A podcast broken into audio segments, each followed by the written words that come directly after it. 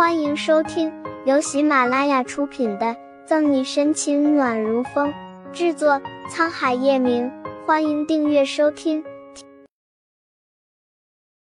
第三百七十七章，没想到这些人会这么警惕，可能是有了前车之鉴，所有人都不敢说话，只是低低哭泣。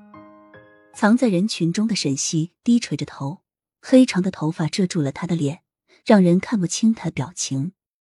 明早就动手，还有匹配货源，难不成这些是器官贩卖集团？凭借办案经验，沈西从他们的谈话中多少猜到了一些。沈西明白，要想救下全部被绑来的人，留给自己的时间已经不多了。他悄悄移动手指，从口袋里按下通信器，发定位给厄尔斯警局的人。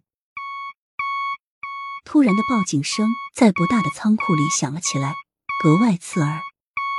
沈西心里一紧，没想到这些人会这么警惕，在仓库里安装了金属探测仪。怎么回事？打算要离开的文少停住脚步，声音比适才尖锐：“有通信器。”那个男人脸沉下，招来人怒气冲冲的问：“谁是你今天抓来的？”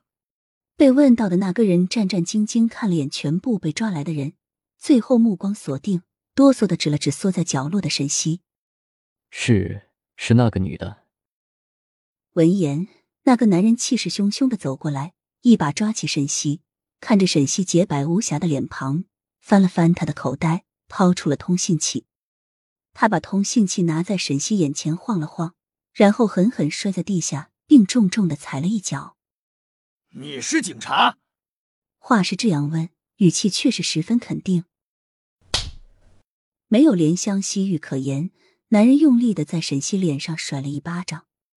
男人的力气很大，纵然是沈西也被打得头晕目眩。周围的女孩子惊叫一片，惊慌失措的蜷缩在一起，谁都不敢给沈西说话。没有人看见被绑来的人当中，唯一年纪小是男性的林俊黑眸动了动。一抹寒意闪过，一巴掌似乎不够泄气。男人踹了一脚，抓沈西进来的人：“你他妈眼睛瞎了，抓个条子进来，是想把我们都一窝端？”不敢躲，硬生生挨了一脚。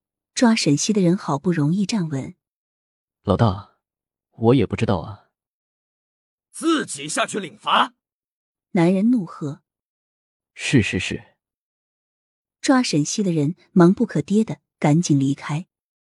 文少阴毒的目光在沈西身上停留片刻，见他是个华人，瞳孔微微一缩，在男人旁边说了句话便走了。好的，文少，你放心，事情我一定会办得很妥当的。没有之前的凶神恶煞，男人毕恭毕敬的送文少离开。等人走了，男人才回头把沈西拎到前面，勾起一抹冷笑，说。你叫什么名字？你们的人在哪？口腔里浓郁的血腥味很是难受。沈西清澈的眼睛慌乱紧张。我我不知道你在说什么。越到这个时候越不能承认。见沈西不肯说，男人硬扳过他的脸，低钳住他的下巴，力道之大，在他的下巴上掐出一抹红印。不说，你以为你带了通信器就可以通知他们了吗？实话告诉你，这里早就做了处理，什么消息都发不出去。锦晨下，沈西快速的思索着办法。从刚刚通讯器的事来看，这个男人没有骗自己。要想靠电子产品给外面发消息，简直是天方夜谭。男人笑了笑，但那笑容让人无比恶心。你长得那么漂亮，我都不舍得揍你了。这么凑近一看。男人被沈西的模样惊艳到了。都说夏国的女孩子漂亮，今日一见，果不其然。摸着沈西光滑的脸颊，男人笑得猥琐。老子长那么大，还没有睡过警察，恶心感十足。沈西不管下巴会不会脱臼，张开嘴，狠狠的朝男人禁锢他下巴的手咬去。啊！臭女人，敢咬我！男人吃痛，情急之下又给沈西另一边脸一巴掌，将他扇倒在地。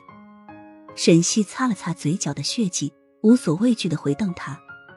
被沈西瞪得冒火，男人抬腿欲步两脚。